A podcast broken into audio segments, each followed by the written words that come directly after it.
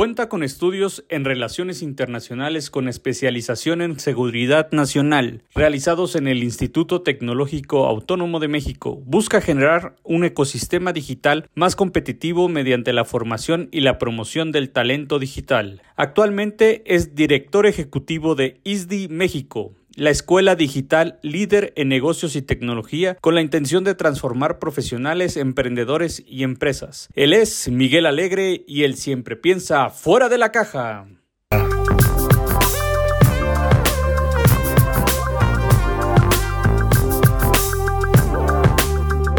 ¿Qué tal, Miguel? Un gusto, Qué gusto tenerte aquí hoy con nosotros. Muchas gracias, el placer es mío. Muchas gracias por dejarme acompañarte a ti y estar aquí con tu audiencia.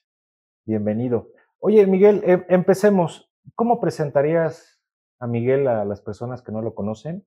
¿Y cuándo le salió todo este interés por el tema de la educación y los temas digitales? Claro que sí. Mira, Miguel Alegre es una persona, soy una persona que lleva en la industria de la tecnología y la digitalización, pues prácticamente 24 años. Empecé muy joven trabajando pues, para el gobierno mexicano en temas de análisis de información en fuentes abiertas orientado en Internet y posteriormente fui reclutado por algunos corporativos que sonarán a la prehistoria ahora, como Yahoo en aquel momento. Entonces trabajé desde el año 2000 en, en el sector digital, propiamente hablando, y desde entonces me he dedicado a entender eh, el impacto que tiene la digitalización en los negocios. Primero, pues desde eh, la aportación en empresas transnacionales, Yahoo, Microsoft y algunas otras. Después como emprendedor con agencias de marketing digital y de transformación digital. Y finalmente desde el 2013 eh, en la parte de educación, en cómo podemos asegurar que una sociedad como mexicana no se quede atrás. Y para eso, para ayudarla a mantenerse vigente y competitiva, me enfoqué en apoyar a las personas y a las organizaciones a cerrar la brecha digital. Entrando un poquito en materia, este, Miguel, ¿qué es ISDI y qué hacen al día de hoy? ISDI es una escuela de negocios digitales. Eh, somos una escuela de negocios digitales y tecnología en donde ayudamos a las personas, a las organizaciones o incluso organizaciones del tercer sector a que encuentren la manera de mantenerse vigentes, competitivos, empleables cuando hablamos de las personas en un contexto de cambio permanente, en un contexto en el que la digitalización y las nuevas tecnologías están impactando pues prácticamente todas las aristas de nuestra vida, desde la vida personal, social, el entretenimiento, por supuesto la educación, el trabajo, los negocios, y necesitamos desarrollar habilidades, competencias y adquirir conocimientos que nos permitan hacer eso justamente, poder mantenernos vigentes ante todo lo que está sucediendo. Y en ISDI, a través de los programas formativos que tenemos, que son másters, programas ejecutivos, programas de especialización, certificaciones, ayudamos justamente a que ese propósito se cumpla y que las personas que pasan por nuestras aulas, las empresas que invierten en sus colaboradores para que se mantengan vigentes, puedan eh, mantenerse a la vanguardia y que puedan sobre eso diseñar estrategias que ayuden personalmente a la persona a encontrar mejores oportunidades de empleo y a las organizaciones a que puedan hacerle frente a esta oleada de cambios que es permanente y que no va a terminar. Oye, Miguel, sin duda la, la, educación es algo muy importante eh, en cualquier país, pero en México es algo muy importante porque necesitamos la educación para todos los temas que estás comentando. Pero también sabemos que en México todavía existe un espacio para la gente, la, gente que no está buscando la tecnología. ¿Qué, ¿Qué, hacen ustedes o cómo hacen ustedes sus planes de estudio o cómo convocan a todas estas gentes que todavía no están acostumbrados al tema tecnológico? Claro, yo creo que eh, es una realidad que un país como México necesita eh, cada vez más de la educación porque corremos un riesgo muy importante de, quedar rezagados. Y de quedar rezagados perdemos competitividad. Y en México, siendo un país cuyas políticas públicas orientan hacia la mano de obra por el sector de la maquila, por nuestra situación geoeconómica o geopolítica, pues definitivamente la tecnología y la educación alrededor de la tecnología y los negocios presenta oportunidades. Entonces, ¿cómo nos acercamos a esta oportunidad? Buscamos a través de la difusión, del lanzamiento de estudios, eh, concientizar a la sociedad y a las empresas, al ecosistema de los negocios, sobre, primero, las oportunidades que existen ante, ante lo que está sucediendo, pero también sobre las carencias que existen de contar con talento eh, profesional o talento preparado para hacerle frente a estos retos. Entonces, a partir de la difusión, del análisis, de mesas de discusión, constantemente estamos buscando difundir cuál es esta oportunidad, cuáles son estas carencias. Nos sentamos a hablar con empresas constantemente que nos dicen, por supuesto que en México hay talento, pero ese talento necesita contar con la formación, con las competencias necesarias para poder hacerle frente a todo lo que está sucediendo. Ya hay una afinidad natural entre lo que hace ISDI como formación con las necesidades que tienen las empresas para formar a su talento. Es que hoy tenemos un, gran esfuerzo para poder llevar este, Internet a cualquier zona del país por el, por, por el tipo de territorio que tenemos y la extensión de territorio que tenemos, pues es, es, difícil y aunque de alguna manera se va avanzando, pues no podemos llegar. Entonces, este, a lo mejor necesitaríamos algunos eh, programas o algunas situaciones que sean lo suficientemente accesibles para que plataformas como ustedes puedan llegar a más personas e ir adecuando diferentes tipos de programas, porque si bien es cierto, somos un país muy grande, un territorio extenso, pero en cada estado se manejan eh, cosas diferentes, productos diferentes, capacidades eh, diferentes enfocadas a, diferentes temas. Totalmente. Yo creo que eh, uno de los grandes retos que tenemos en el país es a nivel de infraestructura. Necesitamos trabajar fuerte, tanto la academia como el sector público y el privado, en fomentar que el Internet y, cosas como el 5G cada vez tengan mayor penetración en el país para que nadie se quede atrás. Que es un poquito la visión y el propósito que tenemos en ISDI, que las personas puedan ocupar las posiciones laborales que están siendo demandadas actualmente eh, por, por todo tipo de empresas. Y es ahí donde ISDI busca constantemente em, socializar cuáles son este tipo de oportunidades que existen para que esta infraestructura pueda llegar. Por ejemplo, si hablamos eh, del talento mexicano, ¿no? y, que este talento mexicano eh, en ingenierías, que muchas veces están eh, en el interior del país, pero que no tienen estas oportunidades, cuando a ellos les ofrece un programa formativo, por ejemplo, de coding, para que se vuelvan desarrolladores, pues entonces hay una oportunidad muy grande ahí para estas personas, pero también para las empresas, para contratar talento que pueda estar preparado en estos temas y como esto en múltiples eh, espacios que se están abriendo en, en, el ecosistema de los negocios. Necesitamos actualmente desarrolladores, como te decía, full stack, front-end, back-end. Necesitamos especialistas en comercio electrónico. Necesitamos especialistas en infraestructura, en ciberseguridad. Entonces, hay tantas carreras que están surgiendo y para las cuales no estamos preparando en el país, que no solamente el reto de la infraestructura es uno de los más grandes que tenemos, sino también hacerle ver a la sociedad a la, y a los diferentes sectores productivos que tenemos que empezar a ver un poco más hacia adelante para entender cuáles son el tipo de empleos que vamos a requerir, no en 5 o en 10 años, sino que ya estamos requiriendo actualmente.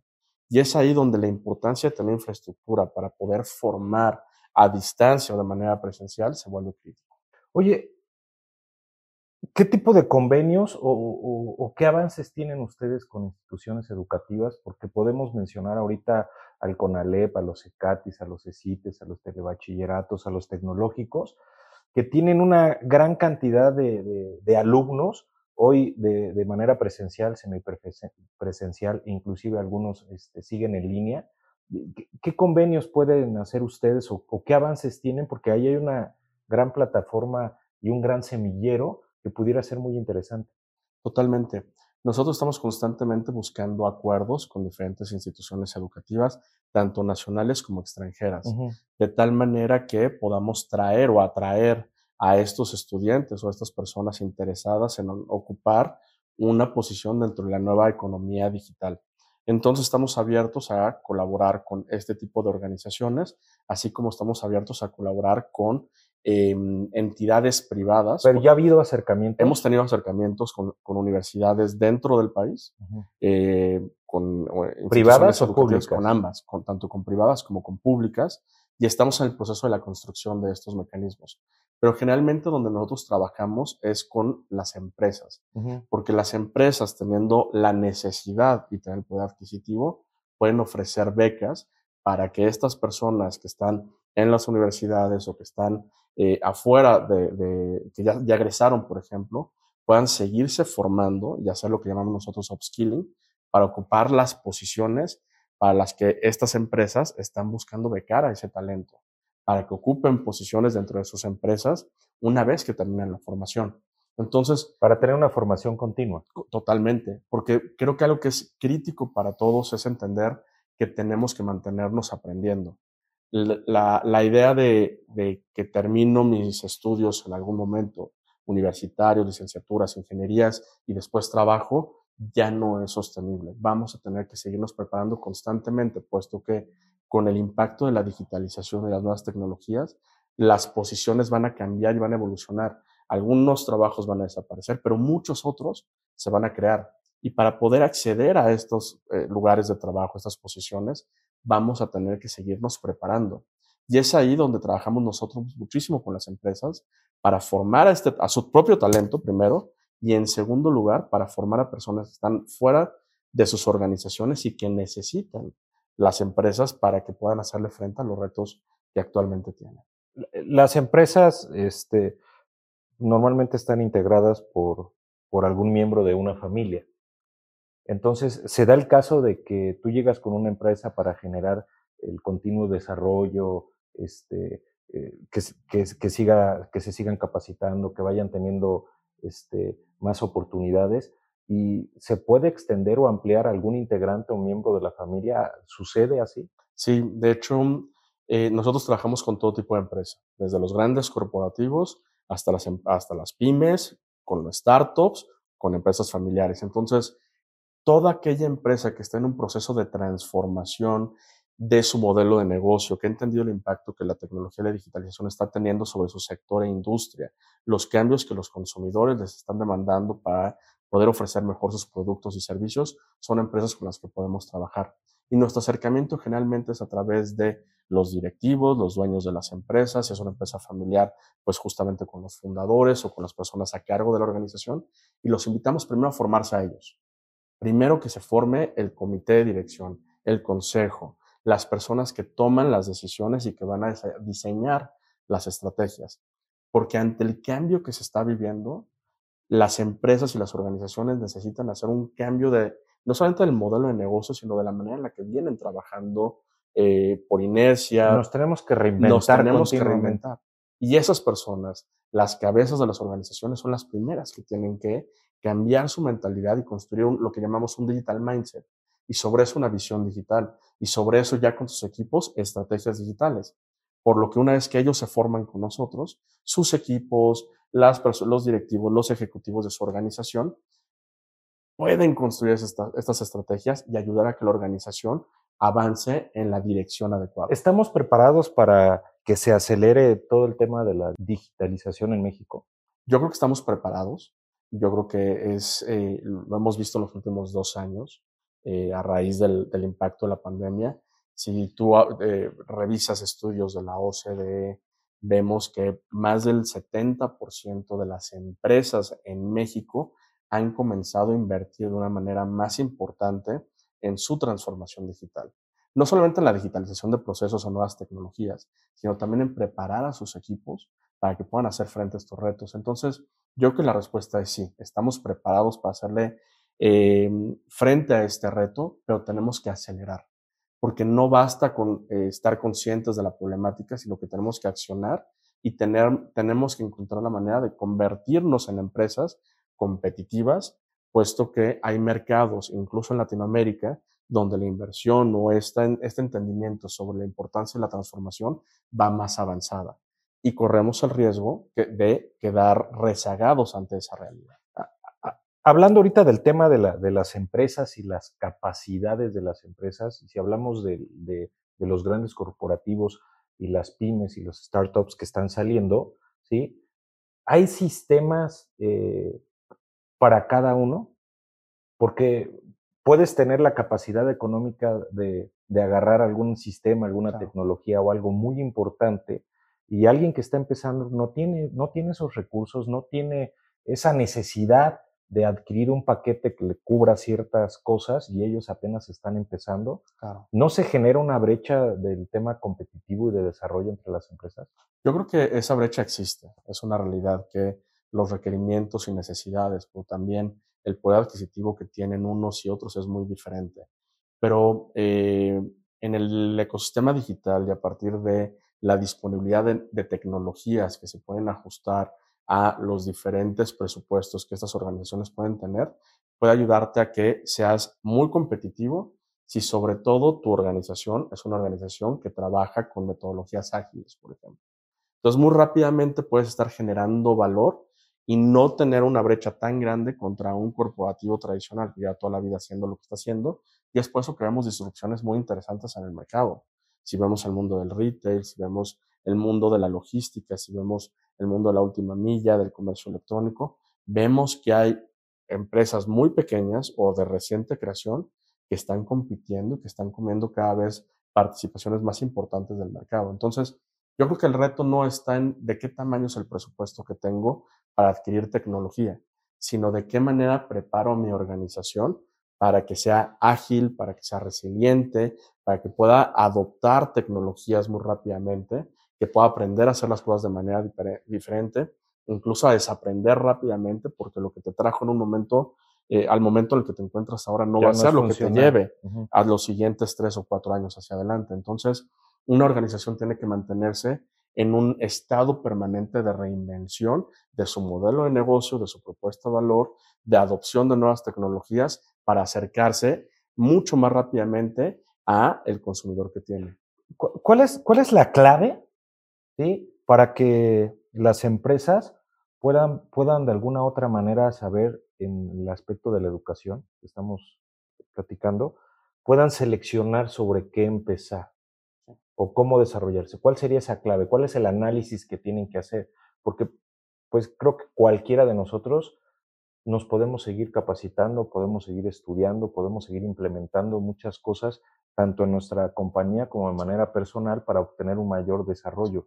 Pero ¿cuál es la clave para detectar y poder empezar? Porque luego muchas veces, este, todavía no es momento, tengo que esperar, necesito traerme a alguien para que lleve este, todo el tema de, la educación, ¿no? Porque luego eh, los corporativos siempre puede existir de cualquier tamaño, ¿no? Cada vez que quieres abrir algo nuevo, un nuevo canal, ah, ¿quién lo va a manejar? Pues necesito una estructura. ¿Cuánto cuesta la estructura? Porque quiero al, gerente, al director, al encargado y, las personas que me van a hacer el, este, el reporteo. No, ya. Cuando podamos, lo hacemos. ¿Cómo podemos decirles que sí se puede hacer? Mira, nosotros, nosotros tenemos un programa que se llama Vivex, que es un programa ejecutivo de negocios digitales. Y en este programa eh, es un programa que está completamente enfocado en los directivos de las organizaciones, en donde los ayudamos a formarse para que entiendan cuáles son las áreas de negocio que ellos tienen que entender y que están siendo digitalizadas para que construyan una visión digital de su organización. O sea, el primer paso es hacer este programa. Es hacer este programa. No nos podemos meter con nadie más de la estructura, por más que yo quiera, no es lo conveniente. Totalmente, porque si empezamos de, de otra manera, lo que va a suceder es que hay fricción entre la visión del ejecutivo y de la dirección versus lo que la organización o los ejecutivos de la misma quieren hacer. Entonces hay fricción y el cambio no se lleva a cabo. Pero cuando trabajamos con los directivos, con, los, con, el consejo eh, de una empresa, se dan cuenta de cuáles son las áreas en las que tienen que trabajar, se dan cuenta de las oportunidades que existen en su sector, se dan cuenta del dinero que se está quedando en la mesa y se están dando cuenta que hay nuevas oportunidades de creación de revenue streams que no están agendando. Por ejemplo, el tema de datos es muy común con los ejecutivos. Sí. ¿Qué hacemos con todos los datos que nuestra organización genera para generar nuevas líneas de negocio? Y una vez que hacemos este programa, al finalizar, hacemos lo que llamamos una hoja de ruta, en donde nos, nos sentamos con los ejecutivos para diseñar su plan de acción. Y que digamos, en tu caso, ejecutivo del sector farma, automotriz, retail, CPG, el que sea, lo que tenemos que hacer en tu caso son estos 10 puntos. Porque tu caso es diferente al de tu compañero, ¿no? Al que, a tu compañero con el que hiciste el programa, que está en un sector diferente. Entonces hacemos el programa, creamos visión y entendimiento digital y luego hacemos una hoja de ruta que él pueda implementar con su organización. ¿Cuánto dura el programa? Es un programa que dura tres meses, son 120 horas de formación de no solamente ir al salón de clases o tomar el programa en línea, porque tenemos los dos formatos, online y presencial, sino que eh, tienes que ir a tus clases, por supuesto, pero además tienes que aplicar nuestra metodología que es aprender haciendo, learning by doing, en el que te vamos a dar un caso real de una empresa real que está en un estadio de digitalización en el que necesita que una mente externa le ayude a desatorar la problemática que Así los van llevando. Y los vamos llevando a través de mentorías y de acompañamiento por parte de nuestro equipo de especialistas a que ellos resuelvan el caso que pusimos en sus manos para que ellos apliquen el conocimiento que adquirieron en el aula. De tal manera que una vez que terminan, no es salir y decir qué hacemos, sino ya tengo una visión clara de lo que debo implementar acompañado de la hoja de ruta que hemos definido y que hemos construido con ellos para que ellos empiecen a accionar en su organización. ¿Cuál es la oferta de horarios que puede tener alguien que, que decide hacer este primer programa con, con su consejo o, con algunos directivos o con algunos de su Así es. Eh, este programa lo ofrecemos los fines de semana. Okay. Es un programa que ofrecemos los viernes por la tarde y los sábados por la mañana. Y tenemos dos ediciones al año. Una que empieza en febrero y otra que empieza en septiembre. De tal manera que los ejecutivos en tres meses puedan construir esta visión y entendimiento digital y que puedan accionar durante el mismo año. O eso en el, en el intake que tenemos en febrero. O en el intake que empieza en septiembre para hacer el plan del siguiente año.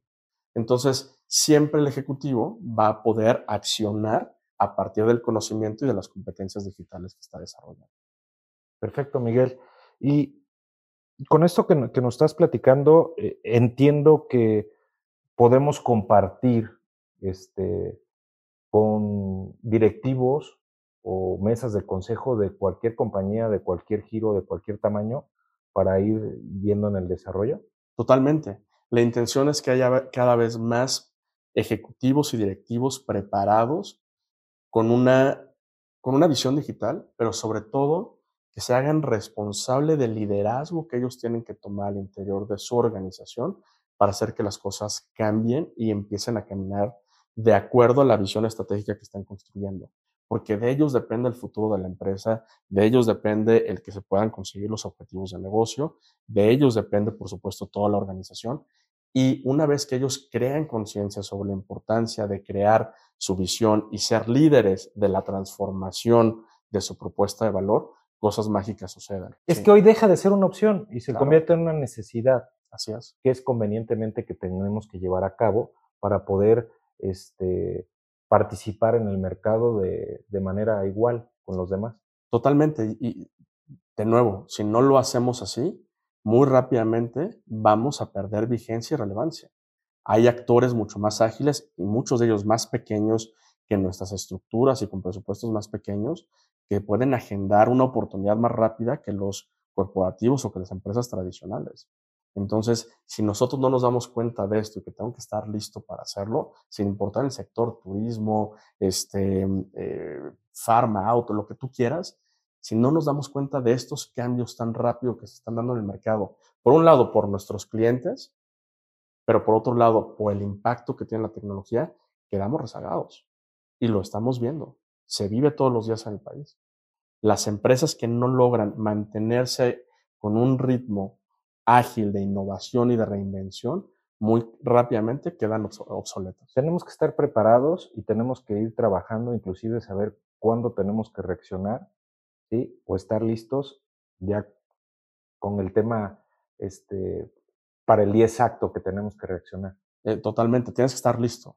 Porque algo, algo, fíjate que hay algo muy curioso que nos sucede con, con los directivos de las empresas, que es, oye, pues vamos, hicimos esta inversión, eh, desarrollamos software, la aplicación, la página web, ya vendemos un poco en el comercio electrónico, pero no, no nos sale, ¿no? O hemos invertido, hemos perdido mucho dinero, o lo que desarrollamos a nivel de software no está funcionando y lo hemos hecho tres veces y solamente perdemos dinero. Entonces ya no confío en el canal digital, pero veo, o no confío en el canal digital, pero veo que es necesario. ¿Cómo lo hacemos?